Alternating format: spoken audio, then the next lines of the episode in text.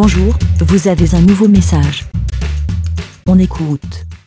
Et bien le bonjour les moutons, ici Benji ou Benji Magie sur les réseaux, qui vous parle, et bah toujours depuis Genève, parce que j'ai pas bougé.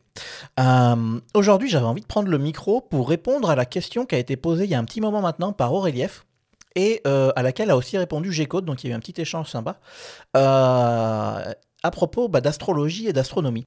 Alors pour ma part, ça va être assez euh, facile de répondre parce que en gros, euh, bah, tout ce qui tourne autour de l'astrologie, du zodiaque, des horoscopes, c'est le, mot était bien choisi dans, dans, la réponse de G-Code, je crois, euh, bah j'y crois pas du tout. Alors ça vient peut-être de mon expérience, j'ai l'esprit qui est plutôt attiré vers la science, c'est quelque chose qui m'intéresse, et je suis ingénieur de profession, et bah, dans mon entourage, il n'y a pas vraiment de gens qui croient à ça. Donc l'un des éléments qui fait que je n'y crois pas, c'est que tout ça est basé, comme Aurelief le, le dit, je crois, dans le, premier épisode de la série, euh, c'est que tout ça est basé sur le zodiaque tel que qu'a été défini par les Grecs il y a en gros 2000-2500 ans. En tout cas pour la version dont on parle chez nous. Euh, donc euh, si j'ai bien compris l'idée, c'est que, et puis on me l'avait expliqué déjà avant, c'est qu'en gros sur le cercle de l'elliptique tel qu'on le voit de la Terre, donc en gros c'est le cercle sur lequel passe le Soleil dans le ciel, et toutes les planètes et tout le bazar euh, du système solaire. Euh, en gros, il est divisé en 12 secteurs, et les secteurs correspondent aux constellations qui sont alignées avec le Soleil à chaque moment de l'année, et c'est comme ça qu'on obtient les 12 signes pour les 12 constellations.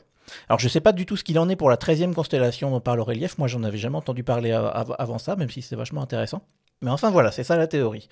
Sauf que dans la pratique, bah, c'est déjà assez peu précis puisque bah, les constellations en question sont évidemment arbitraires déjà pour commencer. C'est l'homme qui a décidé de relier les points dans le ciel alors que les points sont des étoiles qui potentiellement n'ont rien à voir les unes avec les autres et peuvent être parfois très éloignées, hein, puisqu'il ne faut pas oublier que, que, nous on voit ça en deux dimensions, mais en réalité il y a trois dimensions, donc euh, deux étoiles côte à côte peuvent être en réalité très éloignées, l'une très proche de nous, l'une très éloignée.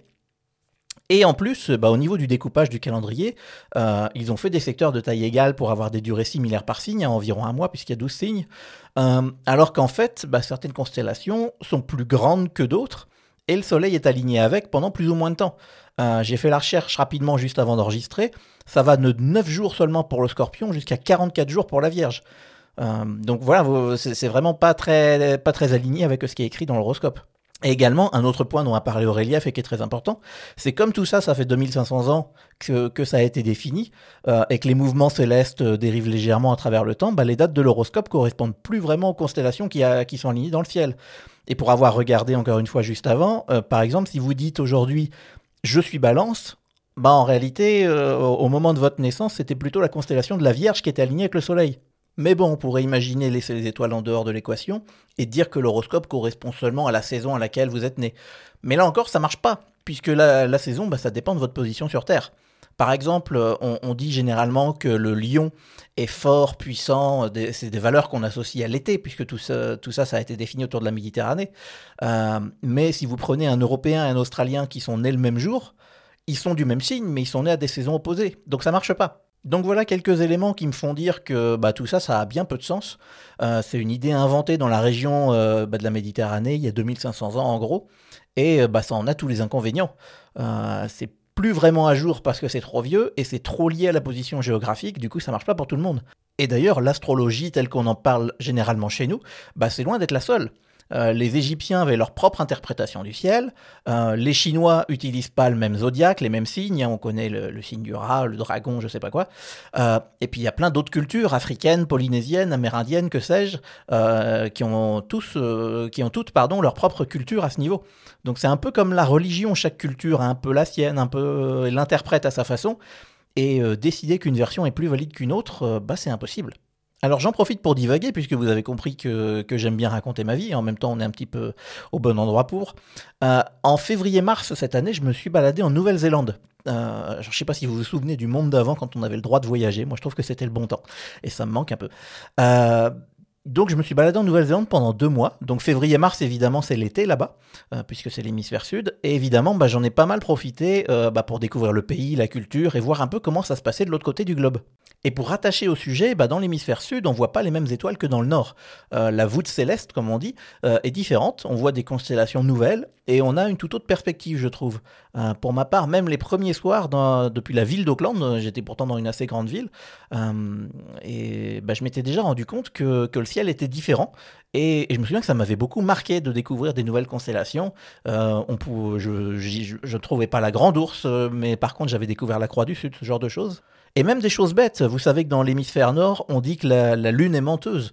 Euh, elle forme un, D quand elle croît et un C quand elle décroît. C'est pour ça qu'on dit aux enfants que la Lune est menteuse. Mais là-bas, d'une certaine façon, on regarde la Lune la tête en bas. Et euh, du coup, la Lune est parfaitement honnête euh, depuis l'hémisphère sud. On voit un C quand elle croît et on voit un D quand elle décroît. Et en Nouvelle-Zélande, la culture maori est très importante et mise en avant. Et, euh, ça, je trouve, euh, bah, je trouve ça passionnant parce que c'est une culture polynésienne qui n'a pas de lien avec ma culture européenne et je trouve ça génial de la découvrir. Mais bref, pour parler d'astronomie, puisque c'est un, peu le, sujet de cet épisode, euh, bah, lors de cette visite du pays, je suis passé dans un coin qui s'appelle Tekapo, sur l'île du Sud. Et bah, c'est un coin qui est super parce que c'est une zone qui est éloignée de toutes les grandes villes.